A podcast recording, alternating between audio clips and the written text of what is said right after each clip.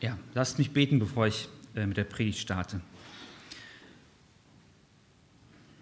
Vater, ich danke dir, dass wir dein Wort in den Händen halten können. Und ich, ja, das, was da drin steht, das ist so sicher, das hat kein Mensch geschrieben, weil das hätte keinen Stehmanns von sich gegeben, was da steht. Die Dinge, das ist uns zuwider eigentlich an manchen Stellen.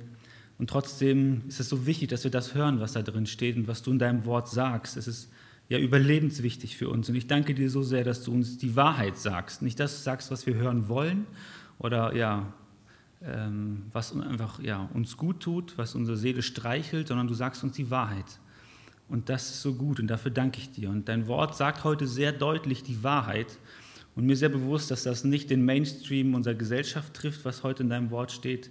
Aber darum geht es nicht. Es geht darum, was du sagst, weil du bist der, der das gesagt hat Du hast diese Welt gemacht, du hast alles gemacht, dir gehört alles, du kannst über alles bestimmen und verfügen. Du bist der Herr des Universums. Und wer sind wir Menschen, dass wir sagen, ähm, ja, was du, ja, wie das Leben laufen soll, wenn du uns gemacht hast. Und so will ich dich bitten, dass du uns heute eine große Portion Demut schenkst und ein offenes Ohr und ein offenes Herz, das anzunehmen, was du uns heute sagst.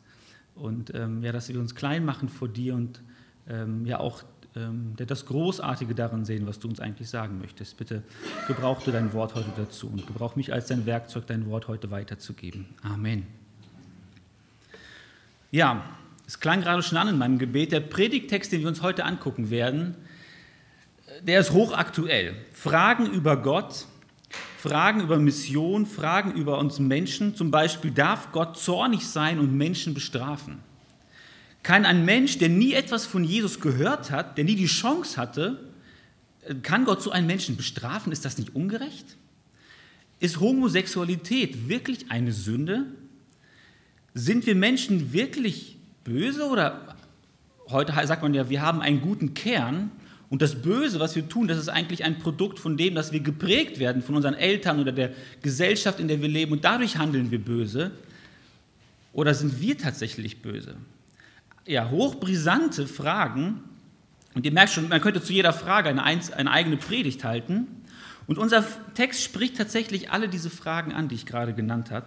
Und dieser Text ist echt eine Riesenherausforderung für mich heute Morgen.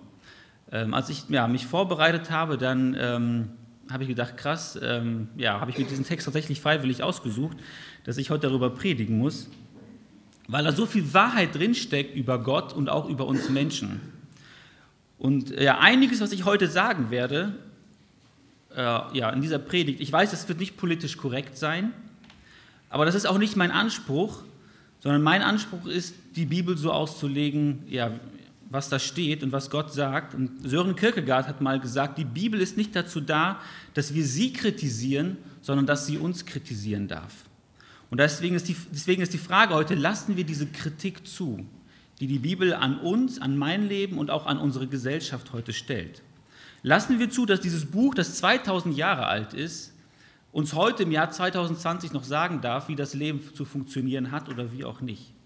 Beim Paulus ging es damals genauso. Die Sachen, die er damals gesagt hat, die er gepredigt hat, die er äh, niedergeschrieben hat, ähm, die haben auch nicht in den Mainstream der damaligen Zeit gepasst. Das war genau das Gegenteil. Aber er hat einfach die Wahrheit gesagt, die Wahrheit von Gott, was Gott ihm gezeigt hat, was die Wahrheit ist. Und deswegen, ähm, ja, lesen wir das heute und wir beschäftigen uns auch heute noch 2000 Jahre später damit. Und es bleibt dieselbe Wahrheit wie auch vor 2000 Jahren. Lasst uns ja, zusammen den Bibeltext lesen aus Römer 1 äh, ab Vers 18 bis Vers 32. Ihr könnt gerne aufschlagen, Römer 1, 18 bis Vers 32.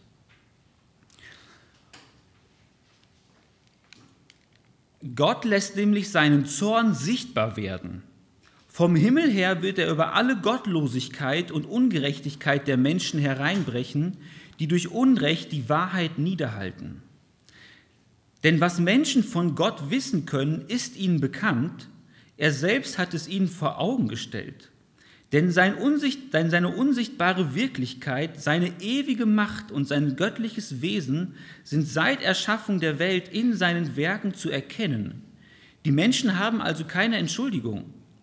Trotz allem, was sie von Gott wussten, ehrten sie ihn nicht als Gott und brachten ihm keinerlei Dank. Stattdessen verloren sich ihre Gedanken ins Nichts und, ihre, und in ihren uneinsichtigen Herzen wurde es finster. Sie hielten sich für weise und wurden zu Narren. Die Herrlichkeit des unvergänglichen Gottes vertauschten sie mit Bildern von sterblichen Menschen, mit Abbildern von Vögeln, vierfüßigen und kriechenden Tieren. Darum hat Gott sie den Begierden ihrer Herzen ausgeliefert. Er hat sie ihre ihrer Unsittlichkeit preisgegeben, sodass sie ihren eigenen Körper schändeten. Sie vertauschten die Wahrheit Gottes mit der Lüge. Sie beteten die Geschöpfe an und verehrten anstelle des Schöpfers, der doch für immer und ewig zu preisen ist. Amen. Darum hat Gott sie entehrenden Leidenschaften ausgeliefert. Ihre Frauen vertauschten den natürlichen Geschlechtsverkehr mit dem widernatürlichen und ihre Männer machten es genauso. Sie gaben den natürlichen Verkehr mit den Frauen auf und wurden von wildem Verlangen zueinander gepackt. Männer trieben es schamlos mit Männern. So empfingen sie den gebührenden Lohn für ihre Verirrung an sich selbst. Und weil sie es nicht für gut hielten, Gott anzuerkennen, lieferte Gott sie einem verworfenen Denken aus, sodass sie tun, was man nicht tun darf. Jede Art von Unrecht, Bosheit, Habsucht und Gemeinheit ist bei ihnen zu finden. Sie sind voller Neid, Mord, Streit, List und Tücke. Sie reden gehässig über andere und verleumden sie. Sie hassen Gott, sind gewalttätig, hochmütig und prahlerisch. Im Bösen sind sie sehr erfinderisch und ihre Eltern verachten sie. Sie sind unbelehrbar, unzuverlässig, gefühllos und, und kennen kein Erbarmen. Obwohl sie wissen, dass jeder, der so handelt, nach Gottes Gesetz den Tod verdient, tun sie es nicht nur selbst, sondern finden es auch noch gut, wenn andere es ebenso machen. Soweit der Bibeltext. Das Thema über diesen Abschnitt könnte man einfach so überschreiben, Gottes gerechtes Urteil über diese Menschheit, sein Zorngericht. Gottes gerechtes Urteil über die Menschheit, sein Zorngericht. Und in den wortgenauen Bibelübersetzungen beginnt dieser Text mit einem Denn, äh, der Vers 18. Und Paulus hat vorher gesagt, dass er den Auftrag von Gott bekommen hat, das Evangelium, also die gute Nachricht von Jesus, überall bekannt zu machen.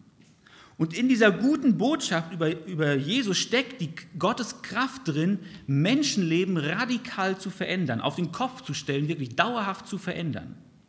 Und in diesem Evangelium von Jesus Christus, da geht es um Gottes Gerechtigkeit. Und Lukas hat es schon gesagt, und das trifft ist im Prinzip auf den, den Nagel auf den Kopf. In der guten Nachricht von Jesus gibt es nicht nur eine gute, sondern auch eine schlechte oder eine unangenehme Nachricht. Und die Frage ist, welche wollen wir zuerst hören? Paulus entscheidet sich für die schlechte Nachricht, er nimmt uns diese, diese Entscheidung vorweg und die gute Nachricht, die Paulus bringt, die kommt erst in Kapitel 3, Vers 21. Da wird Paulus die gute Nachricht zeigen, aber er fängt jetzt erstmal mit der unangenehmen Nachricht an.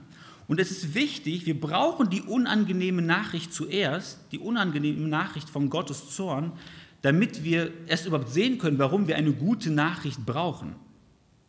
Und die schlechte Nachricht ist, das sagt Paulus hier sehr deutlich, Gottes Zorn ist über jedem Menschen. Und das ist eine bittere Pille für die moderne Theologie. Das findet heute kaum noch, Gehör. Gott ist Liebe und Gott ist Gnade und Gott ist Barmherzigkeit, das hören wir heute rauf und runter. Diese Worte sind wir gewohnt, das hört sich gut an, das streichelt unsere Seele, aber dass Gott zornig ist, das kann man sich heute kaum noch vorstellen. Ich weiß nicht, woran du denkst, wenn du an eine zornige Person denkst. Meistens haben wir dann so ein Bild von einem hysterischen Choleriker im Kopf, der einen hochroten Kopf hat und irgendwie ja, wahllos irgendwelche Worte durch, äh, ja, in den Raum schmeißt. Aber das meint die Bibel hier nicht, wenn sie davon spricht, dass äh, Gott zornig ist. Gottes Zorn ist nicht unkontrolliert und kommt auch nicht aus dem Affekt, einfach aus dem Gefühl heraus, weil ihm gerade was nicht passt. Gottes Zorn hat eine absolute Grundlage und das ist sein Gerechtigkeitssinn. Er ist durch und durch vollkommen gerecht und er kann keine Ungerechtigkeit dulden, auch nicht den Hauch einer Ungerechtigkeit. Und ein bisschen können wir Menschen das nachempfinden. Wenn jemand dir etwas äh, Unrechtes antut, ganz bewusst, dann fühlt man auch manchmal so einen, einen gerechten Zorn. Und die Bibel kennt auch einen gerechten Zorn bei Menschen, dass man sich ja, verletzt fühlt von jemandem, der einen ungerecht behandelt. Das Problem bei uns Menschen ist oft nur, dass sich dann dieser Zorn, der in uns aufkommt, der manchmal gerecht sein kann, sehr schnell mit verletztem Stolz zum Beispiel mischt, und dann wird der Zorn gehässig oder er schlägt halt zurück und er wird ungerecht. Bei Gott ist das anders. Sein Zorn ist immer gerecht, 100 Prozent. Und dieser Zorn, der richtet sich gegen die Menschheit, sagt Paulus hier, weil sie ihn als den rechtmäßigen, als den alleinigen Gott nicht anerkennt. Sein Zorn ist absolut berechtigt. Stellt euch vor, euer Chef auf der Arbeit oder vielleicht auch eure Eltern, die geben euch einen klaren Auftrag. Macht das so und so. Und wenn man sich da nicht daran hält, dann ist es kein Wunder, dass der Chef hart durchgreifen wird und vielleicht auch zornig wird oder dass die Eltern dann sauer werden auf euch, wenn ihr nicht das tut, was sie sagen. Und das, was für uns in unserem Alltag völlig normal ist, das wird keiner in Frage stellen, das stellen wir bei Gott aber in Frage. Gott darf nicht zornig sein. Und Gott muss meine Fehler unter den Teppich kehren. Und die Menschheit verachtet Gottes Autorität, sie stellt Gottes Autorität in Frage und das provoziert gerechterweise Gottes Zorn. Und sein, sein Zorn ist absolut gerecht und verständlich, weil Paulus sagt, wir sind gottlos und wir sind ungerecht Gott gegenüber. Und mit unserer Gottlosigkeit und Ungerechtigkeit spucken wir Gott ins Gesicht. Wir, ja, wir, wir ziehen seine Autorität in den Dreck und machen uns lustig über Gott. Und Paulus betont hier, wir sind Gott, ja, durch diese Gottlosigkeit und durch die Ungerechtigkeit halten wir die Wahrheit nieder. Wir unterdrücken die Wahrheit über Gott. Und Gottlosigkeit, das richtet sich gegen den ersten Teil der zehn Gebote, dass wir Gott nicht als das Wichtigste, als das Wertvollste ansehen, was es gibt. Und Ungerechtigkeit meint den zweiten Teil der zehn Gebote, dass wir anfangen, ungerecht zu handeln und unsere Mitmenschen ähm, ja, anzulügen, Ehe zu brechen, zu morden, was auch immer. Das kommt daraus, dass wir gottlos sind. Wir zerstören das Leben von anderen Menschen, weil wir Gott nicht anerkennen. Und das wirklich Schlimme an der ganzen Sache ist, und das macht Paulus hier sehr deutlich, kein Mensch handelt unwissend. Keiner wird am Ende sagen, sorry Gott, ich wusste das nicht, dass ich falsch gehandelt habe. Der Text sagt nämlich sehr deutlich, wir Menschen unterdrücken die Wahrheit mit aller Gewalt. Gott ist für jeden Menschen in der Schöpfung erkennbar. Gott ist an seinen Eigenschaften erkennbar, sagt Paulus hier. Sein unsichtbares Wesen, seine ewige Kraft und seine Göttlichkeit können in der Schöpfung erkannt werden, wenn man darüber nachdenkt und ehrlich ist. Jeder Mensch kann das erkennen, wenn er sich die Natur anschaut. Und nein, es war nicht Mutter Natur, die alles zum Leben gebracht hat. Und es war auch nicht der Urknall, der alles zum, den, das Leben geschaffen hat. Die heute verbreitete Evolutionstheorie erfordert, wenn ich das mal so platt sagen darf, für mich mehr Glauben, als einfach zu glauben, dass ein Gott diese Welt geschaffen hat in sechs Tagen und dass es einen Gott gibt, der in der Lage ist, das zu tun. Ja. Denn letztlich ist die Evolutionstheorie, auch wenn es das oft weiß gemacht wird, sie ist kein Fakt und keine Tatsache, auch wenn das immer behauptet wird. Es ist und bleibt eine Theorie, die auch viele Lücken hat. Und letztlich gründet auch die Evolutionstheorie in Grundannahmen, die man nicht beweisen kann und die einfach angenommen, man könnte auch einfach sagen, die einfach geglaubt werden müssen. Und deswegen macht Paulus hier deutlich, wenn ein Mensch, ein denkender Mensch sich die Schöpfung wirklich anguckt, das Detail in der Schöpfung vom Makrokosmos bis zum Mikrokosmos, dann muss er zugeben, da muss es einen Gott geben, der das gemacht hat. Heute wird oft gesagt, ich glaube nur das, was ich sehen kann. Und für Paulus ist gerade die Schöpfung ein Beweis dafür, dass es einen Gott geben muss. Und dass, die, dass jeder Mensch erkennen kann, wenn ich mir die Schöpfung angucke, dann muss ich zu dem Schluss kommen, es muss ein unsichtbares, ein ewiges, ein mächtiges, ein göttliches Wesen geben, das das gemacht hat. Aber der Mensch will das Offensichtliche nicht sehen. Er will nicht an einen Gott glauben, weil dann muss er sich vor einem Gott verantworten. Und deswegen klammert sich der Mensch auch heute mit aller Macht an die Evolutionstheorie, auch wenn sie eigentlich sehr dürftig ist. Der Mensch will nicht an Gott glauben, denn wenn er das tut, er muss sich vor diesem Gott verantworten.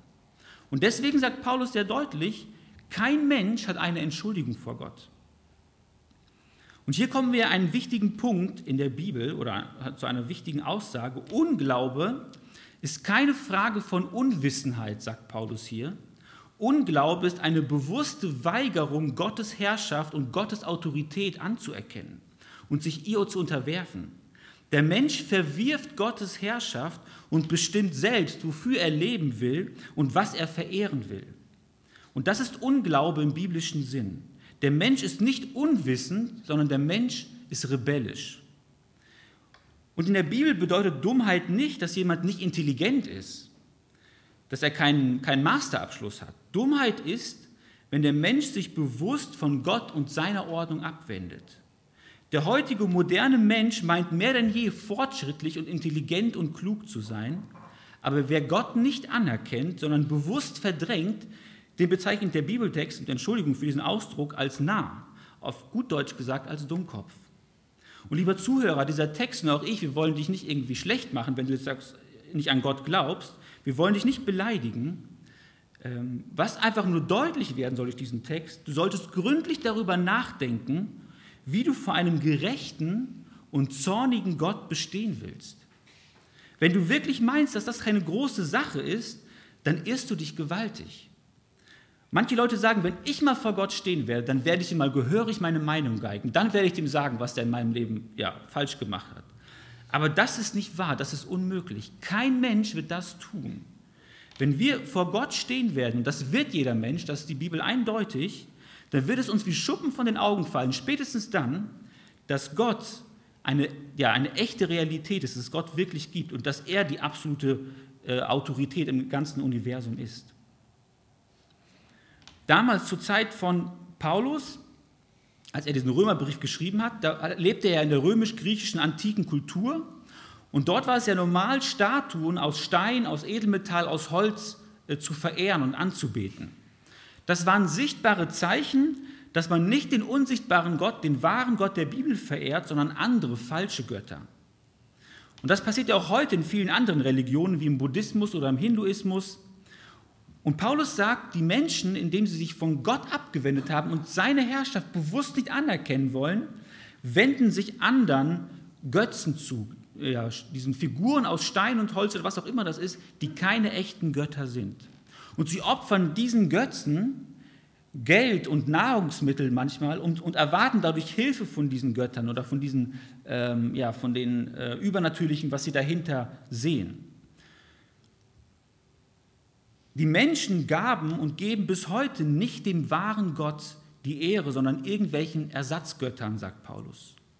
Und obwohl der Mensch im Innersten weiß, dass es einen Gott gibt, ist er nicht bereit, sich diesem Gott unterzuordnen. Er ist nicht bereit, ihm zu danken, sagt Paulus. Er ist nicht bereit anzuerkennen, dass er der Herrscher ist und dass alles Gute nur von ihm kommt. Er ist nicht bereit, Gott die Wertschätzung und die Liebe und die Ehre zu geben, die ihm gehört. Und das ist das eigentliche Grundproblem von uns Menschen und der ganzen Menschheit. Sünde ist also nicht in, einer erster, in erster Linie eine Tat, wie zum Beispiel zu lügen oder zu stehlen oder zu morden und zu fluchen, die Ursünde ist, dass wir uns weigern, Gott als unseren Schöpfer anzuerkennen und ihm die Ehre und die Anbetung zu geben. Was ist das erste Gebot in den zehn Geboten?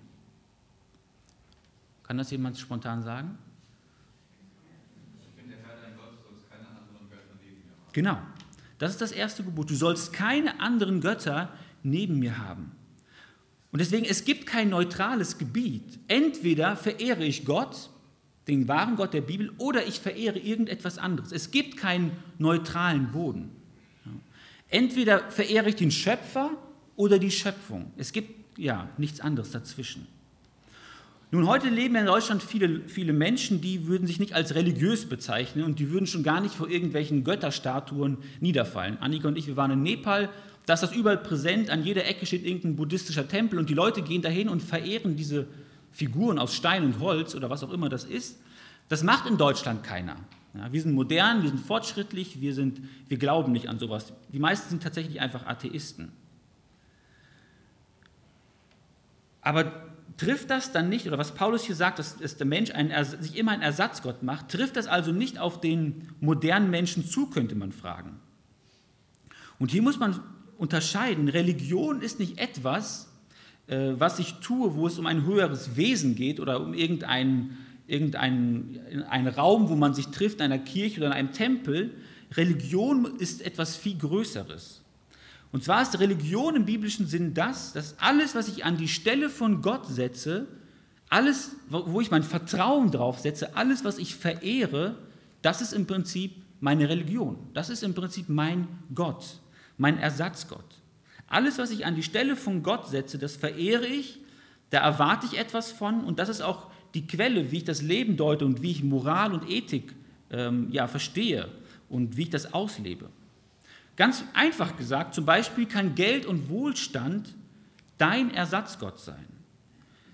Wenn Geld, also etwas Vergängliches in der Schöpfung, der Mittelpunkt deines Lebens ist, wenn Geld verdienen alle Aufmerksamkeit in deinem Leben bekommt, dann bestimmt das, wie du dein Leben lebst, deine Werte und es kommt an die Stelle Gottes und es ist somit in Gottes Augen deine Religion. Und hier wird, hier wird also auch ganz klar der moderne Mensch angesprochen, der nicht einfach vor irgendwelchen Statuen aus Gold niederfällt, sondern der auch Wohlstand und Geld zu seinem Ersatzgott machen kann, weil er darauf vertraut, dass das ihn weiterbringt. Oder ein anderes Beispiel, Gesundheit. Was für ein wichtiges Thema in unserer heutigen Gesellschaft, gesund zu sein. Ja? Sich vegan oder vegetarisch oder was auch immer zu ernähren und Sport zu machen und die Fitnessstudios sind ausgebucht, obwohl niemand eigentlich hingeht. Ähm, das ist ja momentan so in, gesund zu sein. Und ich glaube, das ist für unsere heutige Gesellschaft ein Ersatzgott. Wenn deine ganze Aufmerksamkeit sich um deine Ernährung dreht und um deine Fitness, dann ist, kann das ein Zeichen davon sein, dass das dein Gott ist. Du setzt dein Vertrauen darauf, dass deine Gesundheit dir eine glückliche Zukunft schenkt, dass du eine gute Figur halten kannst, dass du bei anderen Leuten gut ankommen kannst, ähm, dass du bewundert und akzeptiert wirst.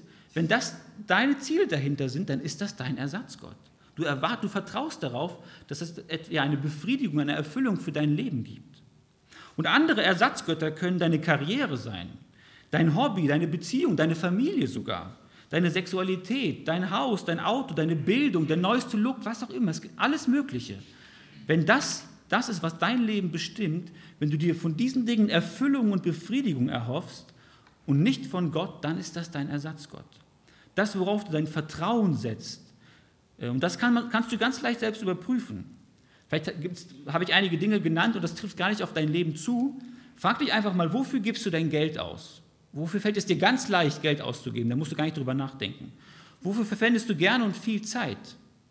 Worum kreisen deine Gedanken und Wünsche und Hoffnungen, wenn du vielleicht gerade nicht in deinem Alltag beschäftigt bist? Woran denkst du zuerst? Das ist dein Ersatzgott. Und dein Ersatzgott sagt dir, was du fühlen und wie du denken und was du tun sollst. Und das treibt dich zu ganz bestimmten Handlungen. Jeder Mensch, und das wird in der Bibel sehr deutlich, ist von Gott so konzipiert, so geschaffen, so gemacht. Jeder lebt für etwas. Und selbst der hartnäckigste Atheist tut genau das. Und diese Dinge, die wir uns hier wünschen, die ich gerade aufgezählt habe, die sind an sich keine schlechten Sachen. Versteht mich gar nicht falsch. Ne? Wohlstand ist nichts Schlechtes. Und Gesundheit ist auch nicht verwerflich. Und Sexualität ist auch nicht Schlechtes. Das wurde von Gott selbst gemacht und ausgedacht. Das ist der perfekte Weg, um einer exklusiven Ehebeziehung zwischen Mann und Frau die Beziehung und das Vertrauen zueinander zu feiern und zu stärken. Das ist gar nicht schlecht. Und so ist es auch mit allen anderen Dingen, die ich gesagt habe. Und wir sehen uns ja nach diesen guten Dingen, nach Sicherheit, nach Liebe, nach Annahme, nach Beziehung. Das ist alles gut. Das Problem ist nur, wenn das den Platz Gottes einnimmt, wenn wir uns davon die letzte Befriedigung, die letzte Erfüllung erhoffen, dann verehren wir die Schöpfung und nicht den Schöpfer. Und dann ist das Götzendienst, aber halt nur auf moderne Art und Weise. Und ihr Lieben, das gilt für jeden von uns. In jedem von uns steckt so eine kleine Götzenfabrik. Jeder von uns sucht immer wieder neben Gott noch in irgendetwas anderem seine Erfüllung und seine Befriedigung. Und wenn du heute hier bist und Gott nicht als den Herrscher des Universums anerkennst und merkst, ja, ich lebe für viele Dinge, aber nicht für Gott, dann musst du dir heute ernsthaft die Frage stellen, ob du eines Tages vor diesem heiligen und gerechten Gott, der der wahre Schöpfer ist, ob du vor diesem Gott wirklich bestehen kannst. Und wenn du vielleicht heute hier bist und du bist schon mit Gott unterwegs und du lebst mit Gott und du erkennst Gott als die oberste Autorität in deinem Leben an, dann überprüf immer wieder neu deine Hingabe und deine Liebe und deine Leidenschaft. Gilt das wirklich nur Gott? Oder kommen immer wieder neu in meinem Leben irgendwelche Ersatzgötter auf, die für mich wichtiger sind als Gott selbst? Was ist die Folge davon, dass der Mensch die Schöpfung mit der Schöpfung vertauscht? Sieht Gott da tatenlos zu? Ist es Gott egal, wenn wir diese Ersatzgötter haben? Haben wir ja schon ganz deutlich gesehen. Das, nein, das ist Gott auf keinen Fall egal. Gott wird jeden einzelnen Menschen zur Rechenschaft ziehen. Sein gerechter Zorn kommt über jeden Menschen, weil wir Menschen Gottes gute Schöpfung auf den Kopf gestellt haben. Und wir beten den Schöpfer an. Wir verdrehen die Absicht Gottes, indem wir das tun. Und Paulus sagt in diesem Text dreimal, dass wir Menschen etwas vertauschen. Ich weiß nicht, ob euch das aufgefallen ist. Und dieses Wort vertauschen meint verdrehen oder auf den Kopf stellen. Das lateinische Wort an dieser Stelle ist das Wort pervertere, woher unser Wort pervertieren herkommt. Und das ist die Frage, was stellt der Mensch auf den Kopf? Ich habe das hier mal ähm, markiert im Text. In Vers 23 heißt es, die Menschen vertauschen Gottes Herrlichkeit, also den Schöpfer, mit der Schöpfung, also wir haben unsere Ersatzgötzen. Dann in Vers 25, wir tauschen die Wahrheit Gottes durch die Lüge aus. Und Vers 26, wir tauschen die Schöpfungsordnung aus, die normale gottgewollte Heterosexualität durch Homosexualität.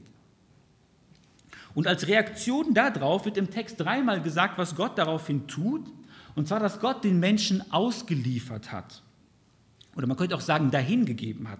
Vers 24, wir wurden von Gott ausgeliefert an die Begierden unseres Herzens, wir wurden ausgeliefert an entehrende Leidenschaften und wir wurden ausgeliefert, ja, ein verworfenes Denken zu haben, das zu tun, was sich nicht gehört. Und man könnte hier sagen, Gott hat den Menschen von der Leine gelassen. Wie so ein wilder Hund, der einen Maulkorb getragen hat und festgebunden war. Aber weil der Mensch Gott nicht anerkennt, hat Gott den Menschen von der diesen, ja, diesen wilden Hund, sage ich mal, den Menschen von der Leine gelassen. Und jetzt kann dieser Mensch rumwüten oder die Menschheit rumwüten, frei herumlaufen und das zerstören, was Gott eigentlich gut gemacht hat. Und hier merken wir, die bewusste Abkehr des Menschen von Gott führt weg dazu, dass jeder jetzt den Begierden seines Herzens schutzlos ausgeliefert ist. Vers 24. Und Begierden unseres Herzens, das ist so ein komisches Wort, das benutzen wir heute nicht mehr. Ähm, und trotzdem, auch wenn wir das heute nicht benutzen, jeder, weiß, jeder von uns weiß ganz genau, wie sich dieses Gefühl anfühlt, wenn die Begierden seines Herzens ihn zu etwas treiben. Jeder, jeder Mensch, jeder von uns hat so eine unbändige Lust, so einen unstillbaren Durst in sich, ähm, nach, und einen, bestimmten, ja, einen unstillbaren Appetit nach, ähm, nach bestimmten Dingen oder vielleicht nach Aufmerksamkeit, nach Sicherheit, nach Anerkennung, nach Bestätigung, vielleicht nach sexueller Befriedigung, nach mehr Wohlstand. Und das ist diese Begierde, die in uns ist, und wir sind dieser Begierde schutzlos ausgeliefert. Wir können uns dem nicht entziehen. Es ist wie so ein riesengroßes Loch in uns, dass wir versuchen, tonnenweise immer wieder neu zu stopfen und es wird auch nie ansatzweise voll. Das ist wie so ein bodenloses Fass. Und wenn der Appetit gerade mal für eine Sekunde ja, befriedigt wurde, was auch immer das ist, dann gleich im nächsten Moment ist die Begierde wieder da. Und das, ist, das hört einfach nicht auf. Und das, dieser unstillbare Durst, das führt dann zu allen möglichen Entartungen und zu einem zerstörenden Verhalten in der Gesellschaft. Das können wir in unserem eigenen Leben beobachten und das können wir in der Gesellschaft beobachten. Warum gehen Beziehungen immer wieder kaputt?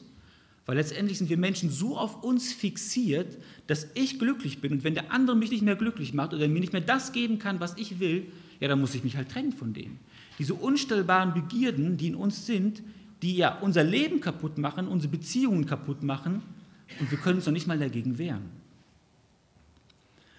Und ab Vers 25 nennt Paulus dann ein Beispiel, wie, wo, wo ganz besonders deutlich wird, wie die Schöpfungsordnung Gottes auf den Kopf gestellt wird, und zwar die männliche und die weibliche Homosexualität. Äh, Homosexualität.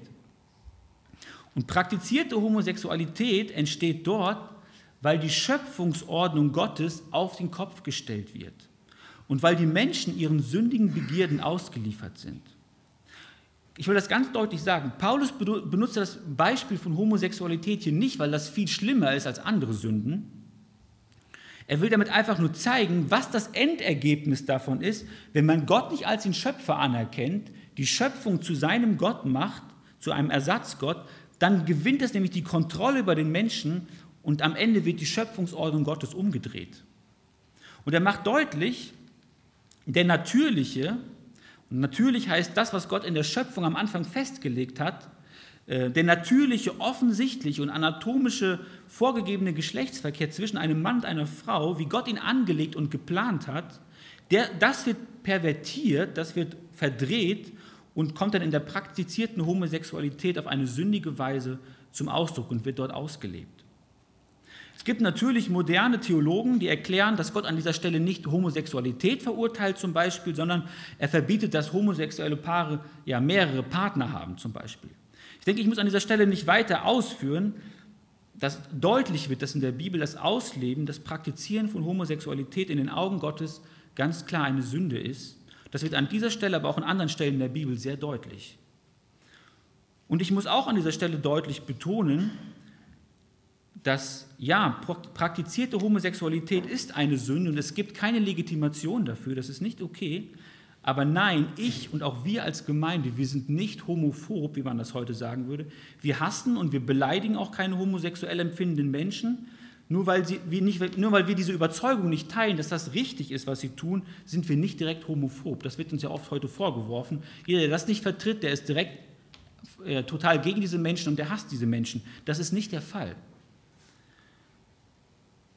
Unser Auftrag ist nicht, einen Menschen, der homosexuell empfindet, ihn auszuschließen, sondern ihm den Ausweg in Jesus Christus zu zeigen. Das hat Paulus auch gemacht. Wenn wir in den ersten Korintherbrief reingucken, Kapitel 6, 8 und 11, da wird deutlich, auch in der Gemeinde in Korinth gab es Menschen, die haben homosexuell äh, ja, empfunden und auch gelebt vor ihrer Bekehrung. Aber durch den Glauben an Jesus Christus wurden sie verändert. Und ihr Lieben, mir ist sehr, sehr bewusst, dass ja, mit dem, was ich heute hier sage, das, da befinde ich mich auf sehr dünnem Eis. Ich weiß nicht, ob ihr das mitbekommen habt, letztes Jahr, im, ja, am 17. Dezember, da hat das Kabinett dem Gesetz zum Schutz vor Konversionsbehandlungen zugestimmt.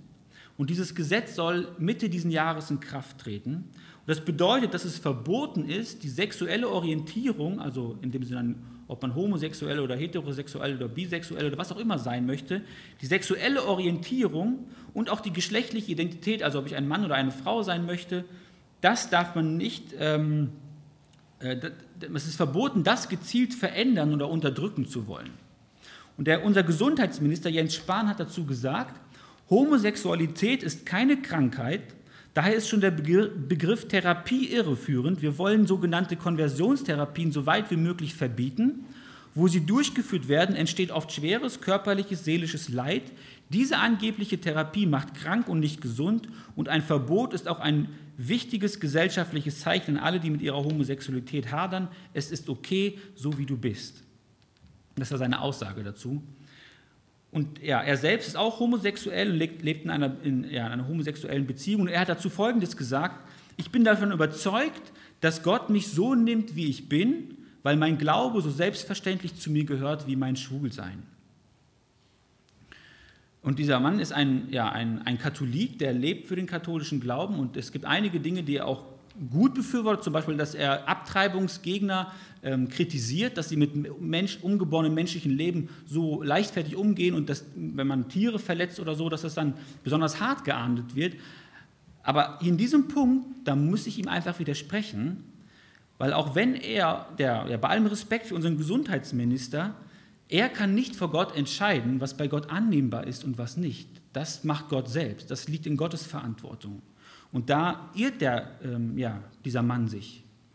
Und es ist ja tatsächlich bald nicht mehr erlaubt, diese sogenannten Konversionstherapien durchzuführen oder öffentlich dafür Werbung zu machen, das anzubieten und auch Betroffene darauf hinzuweisen. Das wird verboten sein. Und Verstöße werden mit einem Bußgeld von 30.000 Euro geahndet, wer das macht. Und ja, für Minderjährige ist so eine Behandlung generell verboten. Das, das darf überhaupt nicht mehr angeboten werden. Und für eine volljährige Person darf das nur dann passieren, wenn die wirklich damit einverstanden ist. Und wer eine Person zwingt oder täuscht und täuscht meint, ich erkläre sie nicht auf, welche schlechten Konsequenzen das für sie haben wird, für diese Person, wenn ich diese Therapie mache, dann gilt das auch, ähm, dass dieses ja, Verbot angewandt, dieses Gebot angewandt werden kann. Und das gilt auch für Eltern und Erziehungsberechtigte. Also wir merken, unsere Gesellschaft, die ist ja in, einem, in einer Bewegung, das wissen wir schon lange, aber wird nochmal durch diese Gesetze bekräftigt, die genau im Gegensatz zu dem stehen, was Gottes Wort sagt. Und wir erkennen deutlich in der Bibel, dass es keine Liebe ist, Menschen nicht die Wahrheit zu sagen. Das ist lieblos. Aber es ist auch keine Liebe, sie zu verurteilen, sie zu, sie diskriminieren oder sie fertig zu machen. Ja? Es gibt Christen und es gibt auch Nichtchristen, die haben eine homosexuelle Neigung und die spüren das in sich. Und unser Auftrag ist nicht, das will ich in aller Deutlichkeit sagen, sie auszugrenzen, sondern ihnen in Liebe zu helfen. Denn wir haben eine großartige Hilfe und diese Hilfe ist Jesus Christus. Ja, es ist wahr, Homosexualität ist keine Krankheit, wie er das hier sagt. Homosexualität ist letztendlich eine Sünde. Und Jesus ist gekommen, um Sündern zu helfen. Und darin steckt die gute Nachricht, auch für homosexuell empfindende Menschen. Ich habe hier vor einiger Zeit schon mal das Zitat angeführt, als ich über Psalm 32 gepredigt habe. Sünde ist eine der besten Nachrichten, die es gibt, weil es einen Ausweg gibt. Von psychologischen Defekten oder traumatischen Ereignissen der Kindheit kann man nicht umkehren. Das ist unumkehrbar. Aber von Sünde kann man umkehren und man kann sie bekennen. Das ist ein Grund zu großer Hoffnung. Klar, es gibt traumatische äh, Erlebnisse, die, muss man seelsorgerlich aufarbeiten. Das ist keine Frage. Aber das Problem ist, wenn andere Menschen sich an mir versündigen, dann reagiere ich wiederum sündig darauf. Das ist, das ist unsere, unsere sündige menschliche Disposition, die ist einfach so. Und bei Homosexualität ist letztlich die Sünde die Ursache, auch wenn vielleicht Prägung und Persönlichkeit oder andere soziale Faktoren das begünstigen, letztendlich ist es die Sünde in mir, die das verursacht. Und deswegen kann Jesus auch dieses Problem angehen. Und in Jesus, im Evangelium steckt die Kraft, habt ihr am Anfang gesagt, Menschenleben komplett zu verändern. Und das, was der Mensch hier komplett auf den Kopf gestellt hat, das kann Gott durch das Evangelium wieder genau zurückbringen, durch die Kraft von Jesus Christus. Statistisch gesehen sind die meisten, die hier sind, wahrscheinlich empfinden nicht homosexuell. Aber das ist kein Grund, das habe ich ja schon deutlich gesagt, homosexuell ja, empfindende Menschen zu verachten, weil ihr Lieben, das Potenzial zu jeder Sünde, das steckt in jedem von uns drin in jedem Menschen und auch in dir und in mir, und auch wenn wir noch so fromm nach außen aussehen, steckt ein unerlaubter Appetit und ein unerlaubtes Verlangen, auch im sexuellen Bereich. Ja? Sonst würde die pornografische Industrie heute nicht solche Rekordumsätze machen. 70 Milliarden Euro werden im Jahr für pornografisches Material ausgegeben. Jede vierte Suchanfrage im Internet, im Internet dreht sich um Pornografie. Der Hang zu Sünde, ob das jetzt Homosexualität ist oder andere sexuelle Sünden, das ist in jedem von uns da. Ja.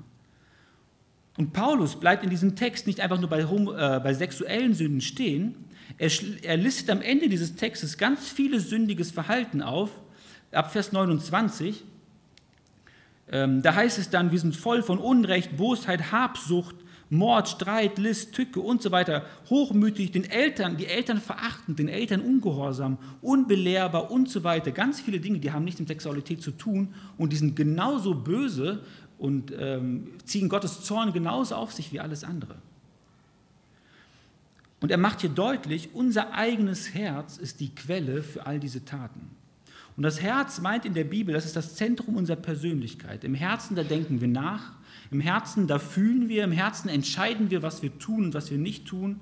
Und in unserem Herzen sitzen diese ganzen Begierden, ähm, ja, die von der Leine gelassen wurden, und wir tun das, was in unserem Herzen drin ist. Und durch die Tat wird dann nach außen sichtbar, was in uns drin steckt. Und deswegen ist der Mensch in seinem Kern nicht gut, wie die moderne ähm, ja, Psychologie heute sagt. Er ist böse. Und nicht die äußeren Einflüsse treiben den Menschen dazu, das Böse zu tun, sondern sein eigenes Herz ist daran schuld. Und als ob das nicht genug ist, spitzt Paulus hier nochmal im letzten Vers diese ganze Aussage zusammen und er sagt, die Menschen, die sie diese ganzen Sünden tun, die tun das nicht nur und die schämen sich dafür, sondern er treibt es auf die Spitze und sagt, und die feuern sogar noch andere an, dass sie das weiter tun sollen. Ja? Sie, sie, sie brüsten sich damit, wie sie vor Gott sündigen.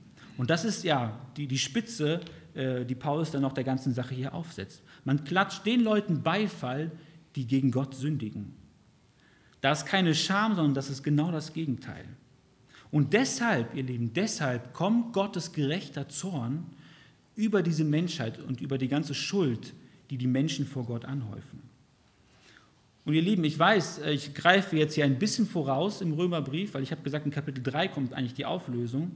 Aber was Paulus hier so deutlich im Römerbrief sagen möchte, Gott hat diesen heiligen, heftigen, gerechten Zorn auf Jesus Christus abgelenkt. Am Kreuz hat Jesus für die Sünde bezahlt. Der Preis für die Sünde ist der Tod. Und stellt euch das vor, Gott hält sich an seine eigenen Regeln. Er hat diese Regel aufgestellt und er selbst hält sich daran. Weil der Mensch diesen Preis nicht zahlen kann, zahlt er selbst den Preis, damit der Mensch aus, diesem, aus dieser Abwärtsspirale endlich wieder rauskommen kann. Und Gott kehrt das nicht unter den Teppich. Gott kommt selbst dafür auf. Das ist unglaublich. Das ist das Evangelium. Das ist die gute Nachricht von Jesus. Wir können freigesprochen werden von Gott. Keiner muss unter den Zorn Gottes kommen weil Gott dafür aufgekommen ist. Und das kann man einfach in ja, bekommen, indem man an Jesus Christus glaubt. Und Glauben bedeutet, sich seiner Herrschaft zu unterstellen, anzuerkennen, ja, Jesus ist Gott und die Bibel ist die Wahrheit. Und das heißt, Glauben heißt, Gott zu lieben über alles, ihn über alles wertzuschätzen. Wer das tut, der kein, braucht keine Angst mehr zu haben vor Gottes gerechtem Zorn. Und deswegen will ich dich an dieser Stelle heute auffordern, wenn du heute noch nicht mit Jesus unterwegs bist, dann bricht deine Rebellion gegen Gott. Bekenne vor Gott, dass du ein Sünder bist. Setze dein Vertrauen auf Jesus Christus. Das ist der einzige Weg, um Gottes Zorngericht zu entgehen. Und wenn du dir unsicher bist und nicht genau weißt, wie du das tun kannst, dann komm auf mich oder auf jemanden von uns zu. Wir helfen dir gerne weiter. Wir wissen genau, wie sich das anfühlt. Wir haben alle in dieser Situation gesteckt, dass wir unsere Schuld vor Gott gesehen haben. Das hat uns erdrückt. Aber wir sind frei geworden davon, weil Gott unsere Schuld weggenommen hat und Frieden in unser Herz gegeben hat. Und das ist das Beste, was einem Menschen passieren kann. Und deswegen will ich dich ermutigen, das heute festzumachen. Heute, wenn Gott dir deutlich macht, du bist ein dreckiger Sünder, dann komm zu Jesus und er nimmt das, was dich dreckig macht, wieder weg. Amen.